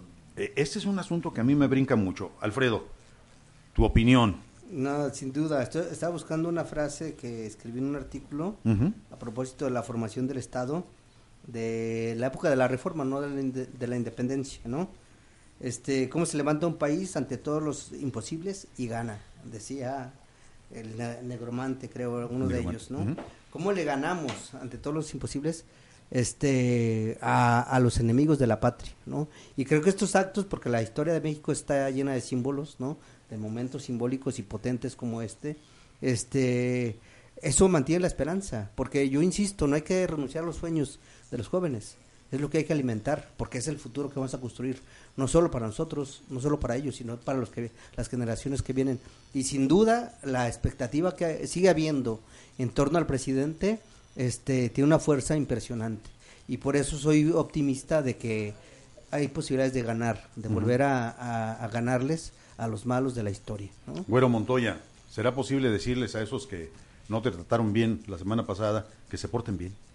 Eh, Como dice Andrés Manuel López Obrador. Mira, eh, el tema de la corporación policíaca en Tlaquepaque de años, de años eh, ha sido así el, el déficit en lo que es el respeto a los derechos humanos de los tlaquepaquenses. Entonces, ya habrá tiempo, ya habrá tiempo de hacer una limpia y ya habrá tiempo de hacer una depuración completa y rescatar esa institución porque la policía, mis respetos, los policías buenos, mis respetos. Yo siempre los he tratado bien, pero siempre he combatido a los malos policías, a lo mejor por eso me va como, como, me, como me va, pero más adelante, Alberto, se las cobraremos. Ok, bueno, eh, antes de irnos, a ver si podemos correr un cachito del, de lo que fue la ceremonia del grito cuando López Obrador va acompañado por su mujer, Beatriz Gutiérrez Müller. Vestido de Beatriz Gutiérrez Müller fue 15 veces más barato que el de Angélica Rivera. Tras anunciar que los festejos por la celebración del 209 aniversario del inicio de la gesta heroica de independencia, el presidente Andrés Manuel López Obrador y su esposa, la doctora Beatriz Gutiérrez Müller, aplicaron a pie juntillas el asunto de la austeridad republicana al utilizar atuendos sobrios, elegantes y que no fueron nada presuntuosos como los de sus antecesores, Enrique Peña Nieto y Angélica Rivera. Y es que el presidente López Obrador utilizó un traje que mandó comprar en el centro histórico de la Ciudad de México, donde uno puede encontrar ofertas muy buenas sin sacrificar presencia y calidad en su apariencia. Así, al mismo modo que lo haría cualquier mexicano que sale a trabajar y con esfuerzo se hace de su ropa de trabajo. Total, que en el caso de su esposa, la investigadora, escritora y docente Beatriz Gutiérrez Müller, también utilizó las tiendas del centro histórico al encargar en la sucursal de ropa Musi, ubicada en la calle 20 de noviembre, atuendos que utilizaría tanto en la ceremonia del grito de independencia como en el desfile militar del 16 de septiembre.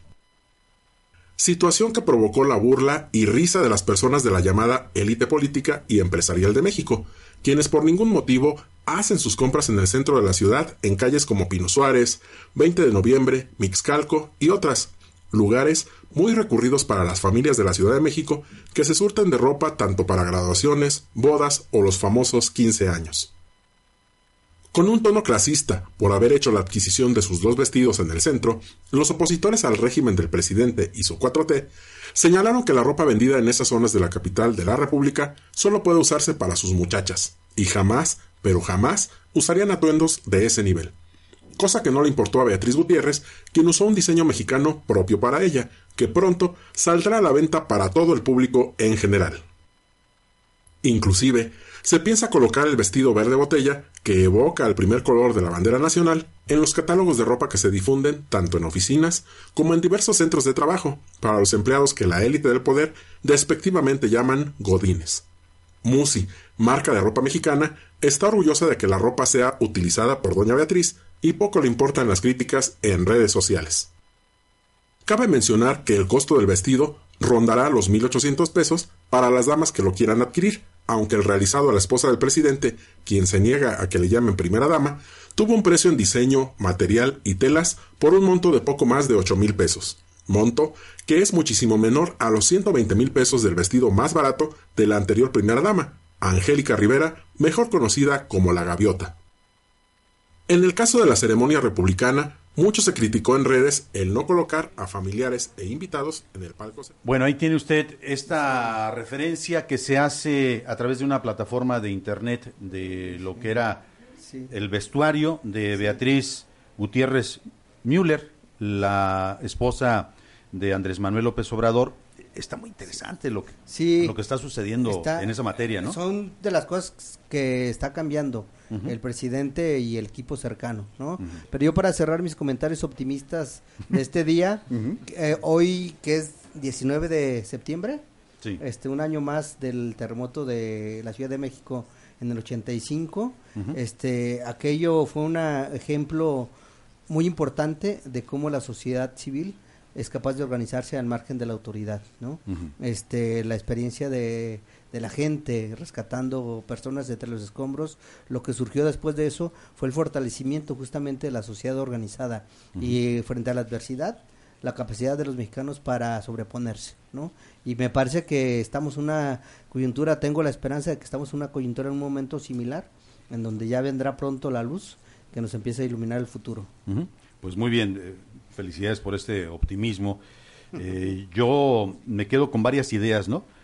Primero, que el vestido que utilizó la doctora Beatriz costó 15 veces menos que el último que utilizó la gaviota, ¿no?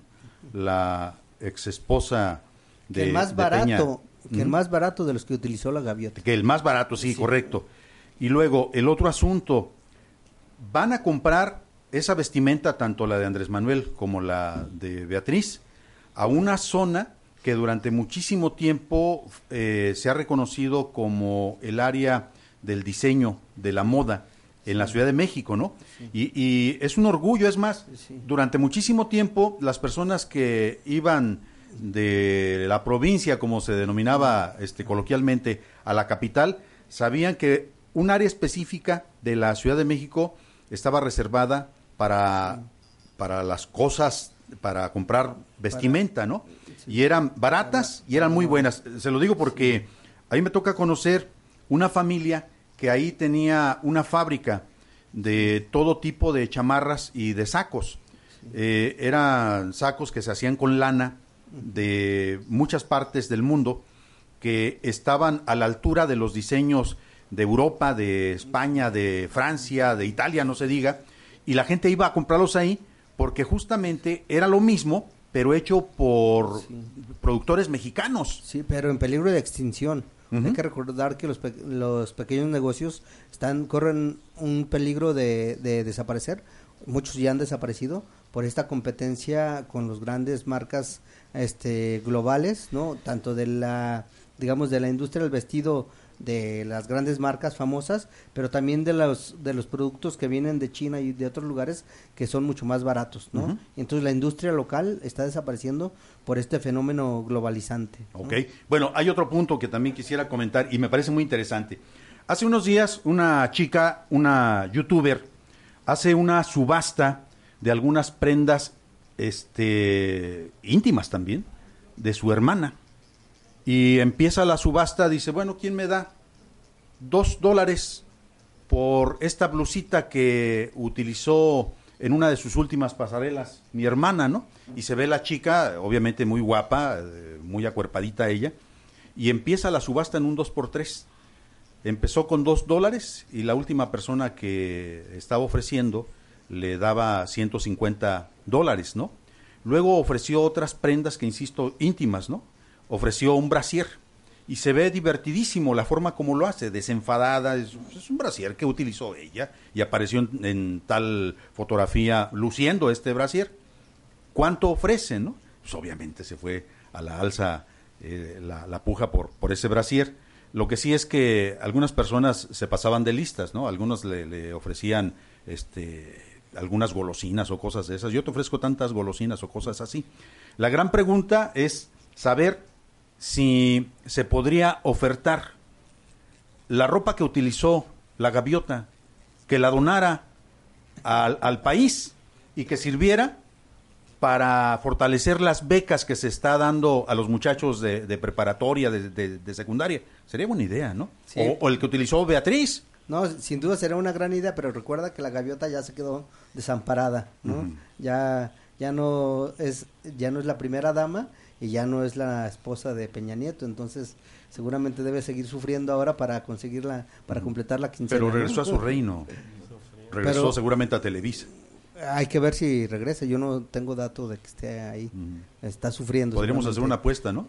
si la, hacemos. Y, que pague las eh, chelas el... el maestro Jorge. Sí, sí, o sea, nosotros hacemos la apuesta que él pague. bueno, ¿qué harían ustedes con las prendas de una ex primera dama, Andrés? Pues me las pondría también. ¿No, ¿Sí? No, pues sí, las, las, las vendería, o sea, de saber cuánto, cuánto cuestan yo para que las quiero, o mi novia para que... No, hombre, mejor. Un vestido de cinco mil, ocho mil dólares. Una casa, un carro. Sí. mucho dinero. ¿Qué te parece? ¿Cómo te sentiste en este programa? Yo muy bien, la verdad, muy este relajado, sí estaba como nervioso al inicio pues de no saber qué decir o, o lo que sea, pero yo creo que fluyó de manera bastante bien. Tocamos muchos temas pues muy interesantes y la verdad pues me encantaría estar de nuevo. Estuvo muy, ¿eh? Los invitas una vez y ya solo se invitan después. no, bienvenido, esta es tu casa. Cuando gustes, puedes venir sin invitación. ¿eh? Y bueno, Emiliano, tienes nombre de uno de los grandes héroes de la revolución. De la patria. Un prócer de la patria, ¿no? Sí, de hecho, por eso surge mi nombre, por Emiliano Zapata. ¿Ah, sí? Sí. Ajá. ¿Y de quién fue ocurrencia? De mi mamá, le, apuesta a mi papá en decir que, que me ponga un nombre de una persona, pues, importante en México. Y mi papá sugiere Simón, pero Simón Bolívar. Y le dice a mi mamá que no, que ese no es. Que ese no es de México. Ajá, y ella le dice, yo te digo Emiliano Zapata, te gané. Y por eso surge mi nombre. Está, bonita la historia, ¿no? Eh, yo tengo un hijo, el más grande se llama León Alberto, este, en alusión a, a León Felipe, ¿no? Eh, escritor. Un, escritor, un poeta eh, que siempre estuvo del lado de los perdedores. Cuando estaba en pleno apogeo, los de la izquierda lo veían muy mal, porque defendía al franquismo español, ¿no? Defendía a, los militares de, España cuando se estaban lanzando contra los republicanos. Eh, pero su contenido, desde el punto de vista de lo que hacía en el verso, en la poesía, era muy bueno. Su poesía es genial. y, se me ocurrió ponerle así. Yo no voy a decir por qué le puse los nombres a mis hijos. Eh, tienes que decirlo antes de despedirnos. El otro, este, yo le iba a poner eh, Lobo Alberto, ¿no?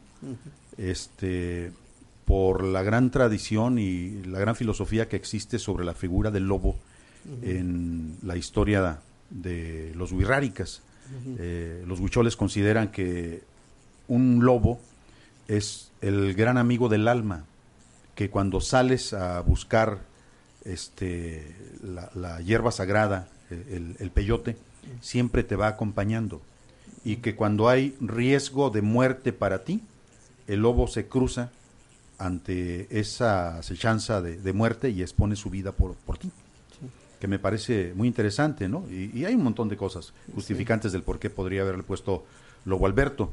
Eh, se cruza la versión de mi mujer y me dice, no, ya jodiste a uno con eso de León, a este no.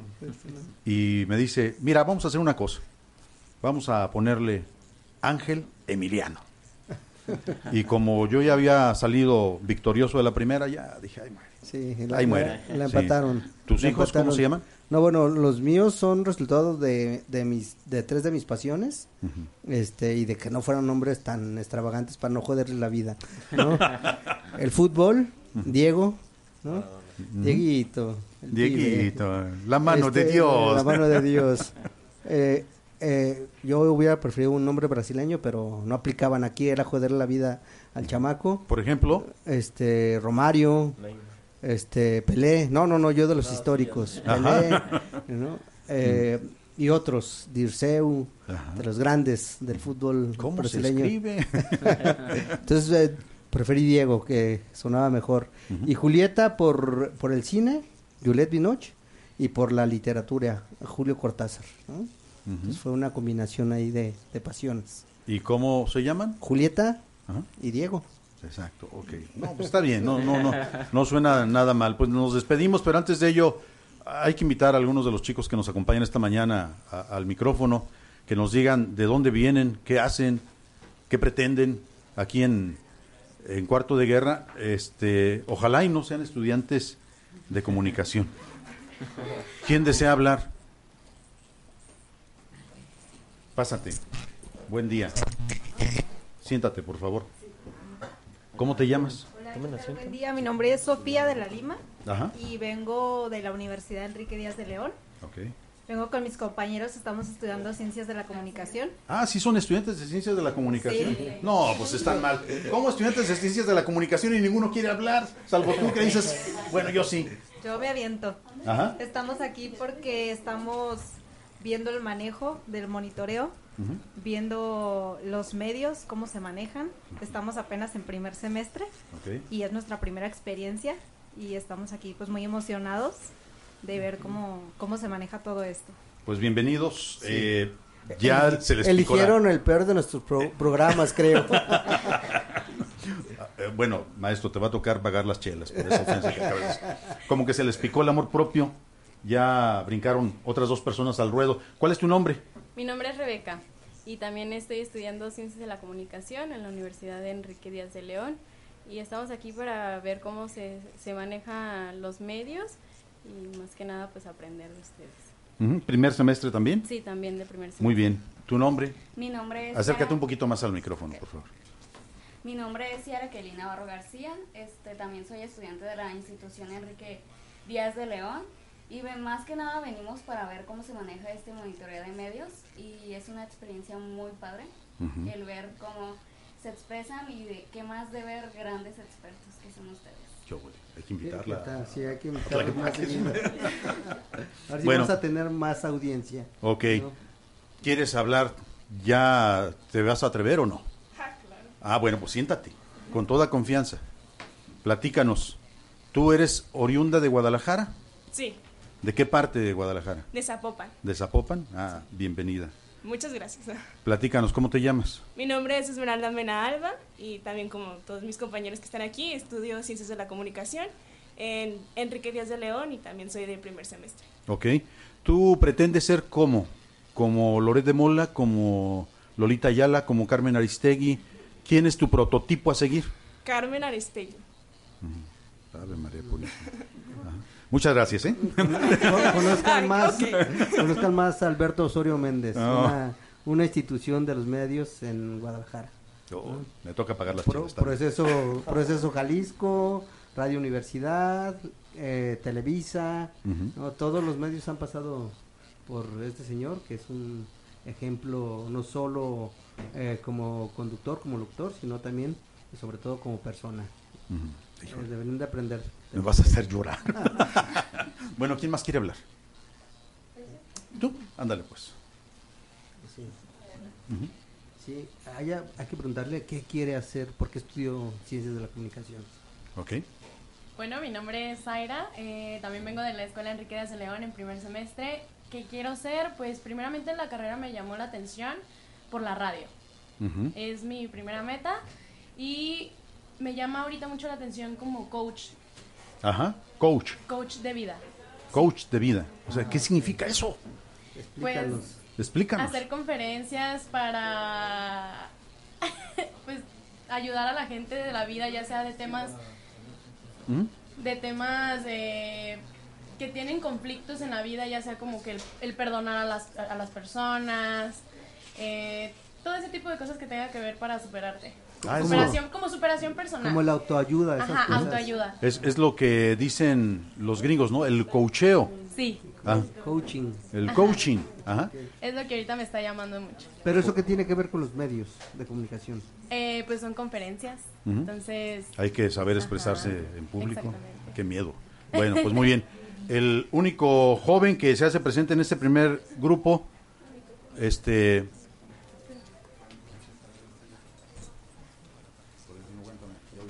Sí. Platícanos. ¿Tú por qué el- eliges esta carrera? Yo me llamo Cristian Daniel y yo elegí esta carrera más que nada igualmente por la radio, pero no en sentido de locución. A mí me gusta mucho la organización de eventos, lo que vendría haciendo, no sé si hayan escuchado de eventos que organiza la radio, conciertos, todo eso me llama la atención porque es una forma de distraer a la juventud y evitar que estén en el mal camino. Ok, bueno, este es el primer grupo. Hay otro grupo de personas que también ya se hacen presentes aquí en la cabina, ¿no? Ah, Es Este, interesante. Hoy sí tenemos casa llena. Hoy sí tenemos casa llena. Te, te toca presentarlos, Alfredo. Bueno, tenemos un segundo grupo, puras chicas también. Hay un, hay un compañero. Un varón. Este, un varón. Un o sea, varón, un varón. sí, sí, no. los medios van a ser asaltados por las mujeres, ¿no? Ajá. Este, ¿ustedes de dónde vienen? A ver, alguien que quiera tomar el micrófono. El hombre, el hombre. El, el hombre de la casa. A ver, platíquenos. Eh, ¿Tu nombre? Diego Velasco, estudió Ciencias de la Comunicación de aquí de Guadalajara, curiosamente Tapatío. ¿De qué rumbo de la ciudad? Eh, Tlaquepaque. Tlaquepaque. Ah, mira, de lo que hablamos hace, Curioso, ¿no? hace Como que rato. Tlaquepaque nos marca esta No, nos mañana. está marcando Ah. esta mañana. Sí. ¿Y por qué ciencias de la comunicación? Eh, más que nada por la variedad que, que tiene la carrera, o sea, las ramas a las que te puedes dirigir, periodismo, cine, este, locución. Eh, voy más enfocado a periodismo, pero siento que las demás ramas me pueden este, apoyar para ciertos proyectos independientes que puedo elaborar en paso de la carrera. Sí. Pues muy bien. Eh, ¿Quién más quiere hablar? ¿Cómo te llamas tú? ¿Sí? Mi nombre es Andrea Ujú. y yo estoy estudiando ciencias de la comunicación porque me llaman la atención eh, lo que es la publicidad del medio artístico. Entonces me gustaría ser representante de algún artista o ser parte de su publicidad. Ujú. Eh, ¿Eres de aquí de Guadalajara? Sí.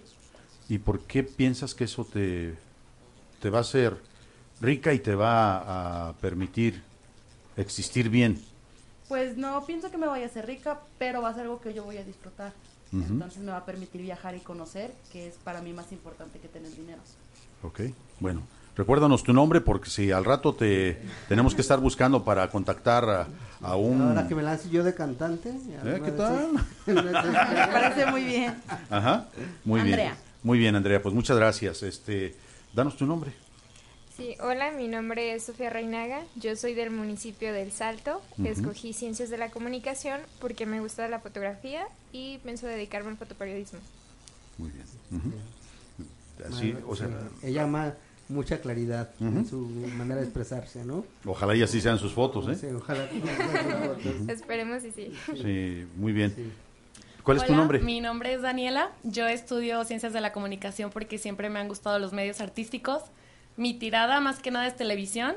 Me encanta, bueno, yo me veo de locutora, este, no sé, conduciendo algún programa. Y la verdad es que también pienso que es una carrera en la que todo el tiempo tienes que estar informado. Es importante saber cultura general para que puedas hablar de cualquier tema. Y más que nada el hecho de informar a las personas, creo que es importante. Y pues a darle, me gusta. O sea, mucho. ¿te sientes muy salsa para conducir un programa? Pues para eso me estoy preparando. Ajá. A ver, hagamos un ejercicio de improvisación corto. Ay, Dios, ahorita. Te están reportando, te están reportando en este momento que a las 7 con 19 minutos de la mañana tembló Ujú. y apenas te está llegando la información, no la tienes confirmada. ¿Qué le dirías al auditorio en este instante? Mm, que en este momento nos están avisando que... No, pero un- no me lo digas a mí. Dilo al, al micrófono y díselo a la gente sin causar alarma, pero muy segura. Ok, eh, muy buenas tardes. Mi nombre es Daniela. En este momento nos están informando que hay un temblor. Por favor, eh, mantengan la calma, salgan con cuidado de sus hogares y los tendremos informados, eh, los tendremos al tanto de todo lo que esté pasando. Eh, escuchen nuestra estación. Gracias. Bueno, Bueno. está bien, está bien. Eh, eh, sí. Hola. Hola. Tu nombre. Eh, me llamo Orly Danae. Bueno, Danae no es mi apellido, pero me gusta más. Eh, yo estoy estudiando esto de ciencias de la comunicación, al igual que todos. micrófono. Ah, ok, disculpa. Porque también me gustan los medios. Quiero pertenecer a ellos más al ámbito de la radio. Pero igual si surge otra cosa de periodismo, de televisión, pues yo me aviento, ¿no? A lo que salga. Me gustaría aprender de todo para poder hacerle a todo. ¿Sabes redactar? Sí, bueno, escribir? considero que sí. Me gusta mucho la ortografía y la redacción, pero aún no creo que sea experta, entonces sigo estudiando mucho para eso. Muy bien. Bueno, eh, ¿quién falta de, de presentarse? Todavía hay... Ya. Ujú. Bueno, yo. Ok. Mi nombre es Rocío Ortega, yo no soy de Jalisco, soy de Sinaloa, pero radicado aquí desde hace nueve años. Me interesan los medios de comunicación porque ya tuve un acercamiento anteriormente, desde hace dos años soy fotógrafa para una revista digital. Y mi tirada es esa, la fotografía y la organización de eventos. Me gusta la organización de eventos masivos, el trasfondo que hay sobre algún festival, ya sea cultural, musical, de cualquier tipo, y me gusta mucho esa, esa rama, está muy interesante. Muy bien, pues este creo que te- traen muy claro lo que quieren Sí, ser. está, está mucha claridad para demasiada Sí. juventud. La compañera no se ha presentado. Bueno, mi nombre es Ivonne. Este, yo estudié Ciencias de la Comunicación porque me gusta la radio. Me gusta mucho. Y Ujú. quisiera ser locutora de radio. Cu- Curiosamente, la radio, según las estadísticas, es la uni- el único medio que está peleando con las redes sociales en audiencia. ¿no? Sí, sí, sí. Entonces, Y- bueno. Pero también es muy interesante, Es ¿no? una buena señal. La radio ha prevalecido. Cuando apareció la televisión, anunciaban el final de la radio, ¿no? Y luego, cuando aparecen los, los medios este, digitales, se anuncia el final de los periódicos. Esa máxima casi, casi se está cumpliendo. La otra no. La radio este, prevalece. Con todo y eso, es muy claro que en Jalisco no vive sus mejores momentos. Ustedes han de saber que hay emisoras que traen 50 escuchas y hay momentos y temas que a nosotros nos dan 75 mil escuchas, ¿no? Este, es solo cuestión de combinar muy bien y de escoger en cuál de las cadenas puedes trabajar. Sí, pues, sí, definitivamente. Bueno, yo nada más quiero felicitar a los jóvenes por ¿Quién esta... de presentarse? A Sí. ver, ah, falta la compañera. Ujú. Corramos. Sí, qué bueno. Bueno, yo soy Jimena Preciado y estoy estudiando comunicación porque siempre me ha gustado el audiovisual. Eh, pienso dedicarme a la fotografía en un futuro. Pues muy bien. Pues aquí está ya todo. Sí, no, fe- felicitarlos y bueno, decirles que este camino tiene más tropiezos de los que uno se imagina, más desvelos de los que uno se imagina, si uno quiere dedicarse en realidad a estos temas y ojalá en un futuro no- nos estemos encontrando con más de algunos de ustedes en este o en otros programas. ¿no? Así es. Y Que bueno, vendrán. yo aprovecho para hacer un comercial, ¿no? Eh, si a alguno de ustedes le- les interesa ejercer algún tipo de, de práctica, eh, está este mismo espacio. Este, estamos fortaleciendo mucho el trabajo de lo que es el, video eh, y la fotografía, pero aquí sí que nos vamos por la tendencia. El manejo en redes digitales es eminentemente manejo de video o de muy buenas fotografías o de grupos, este, selección de fotografías. Así es que está eh, la propuesta totalmente abierta. En unos meses más vamos a lanzar un proyecto en televisión que también, por supuesto, te vamos a invitar, Alfredo.